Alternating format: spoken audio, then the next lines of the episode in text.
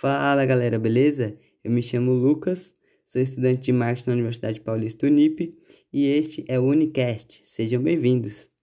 A ideia principal neste primeiro episódio é apresentar para os nossos ouvintes a análise que nosso grupo de pesquisadores desenvolveu referente ao comportamento do consumidor em seu consumo na empresa Magazine Luiza no ano de 2020.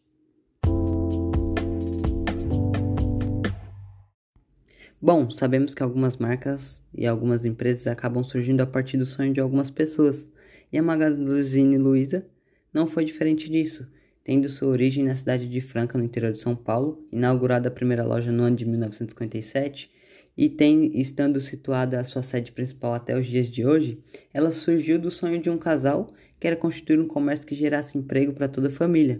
E esse casal, conhecido como Luísa Trajano Donato, que era uma vereadora popular na cidade de Franca, e Pelegrino José Donato, que era um caixeiro viajante, é, decidiram empreender este sonho, onde se teve muito sucesso, pois até os dias de hoje, por exemplo, uma das líderes da empresa, assumindo o cargo no ano de 1991, Luísa Helena Trajano, sobrinha da fundadora, permanece à frente dos negócios da família até os dias atuais. E, a princípio, este nome foi escolhido através de um concurso cultural realizado em uma rádio local em homenagem à vereadora Luísa. E então, desde os seus primórdios, a empresa se chama Magazine Luiza.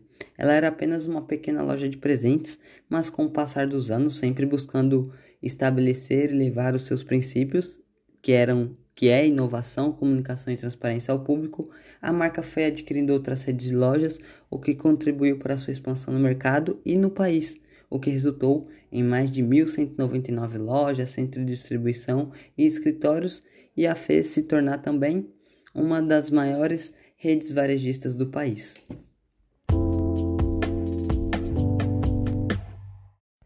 Agora irei trazer alguns pontos relevantes, respondendo algumas perguntas que nos foram feitas.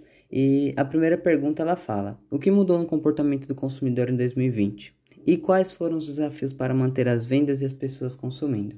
Bom, o que mudou no comportamento do consumidor é que houve uma digitalização, uma modernização nesse tipo de comportamento, porque os consumidores, ao realizarem suas compras com a tendência da digitalização devido às circunstâncias que o mundo enfrenta, que ninguém conseguiria, conseguia ir às lojas físicas para efetuar compras porque estava tudo fechado, é, a tendência pelas compras online acabou aumentando e esse novo hábito ele cresceu em 61% no consumo quando se trata desse tipo de comportamento. E a maior dificuldade da Magalu para manter as vendas foi a falta do contato físico com os clientes, para através das ações deles os observarem, entender suas necessidades e assim estabelecer uma, uma estratégia que viesse reter seus clientes e atender suas necessidades e expectativas. Porém, a empresa acabou triunfando sobre essa dificuldade, pois estava preparada com a expansão da estratégia digital.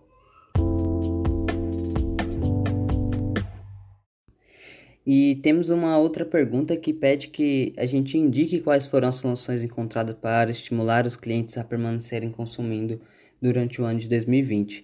E a solução encontrada pela empresa da Magazine Luiza passou pelo digital, principalmente pela plataforma do e-commerce. Eles inovaram bastante nisso e, segundo a empresária Luiz Helena, o bom desempenho da empresa durante este período deve-se, entre outros motivos, a anos de investimento no digital, junto com a análise do comportamento do consumidor, na época das, da reabertura das lojas físicas, para assim eles encontrarem a melhor forma de se comunicar com os clientes e satisfazer as necessidades deles.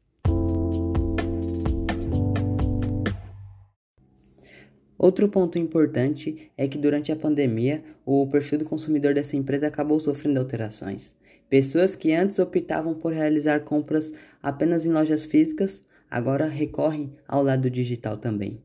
Então, é, essa empresa, como ela oferece uma grande variedade, uma grande diversificação de seus produtos e principalmente na questão do digital que oferece plataforma, por exemplo, a plataforma Parceiro Magalu, que é uma plataforma digital de vendas com diversas opções, acabou retendo, atraindo novos consumidores para a empresa.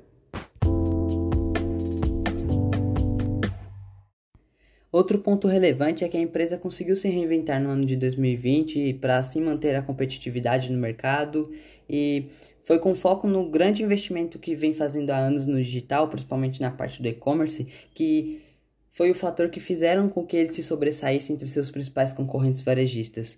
E mesmo que suas lojas estavam fechadas durante grande parte do tempo do ano de 2020, as vendas acabaram subindo em 46% em comparação com o mesmo período do ano de 2019, ainda assim quando as circunstâncias no mundo eram normais.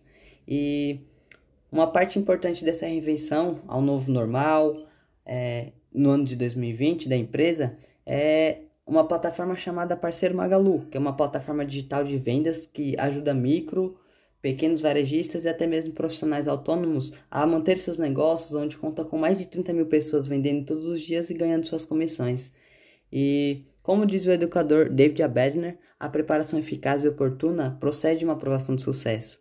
E com os anos de investimento no digital antes mesmo desse novo normal que se encontra o mundo, a Magazine Luiza conseguiu ter uma aprovação de sucesso diante dos cenários atuais, se sobressaindo dentre a sua concorrência e se destacando, se reinventando no ano de 2020. E isso é tudo, pessoal. Esperamos que vocês possam aprender e assim também gostar do nosso podcast. E encerramos aqui então esse nosso primeiro episódio e até uma próxima. Tchau, tchau.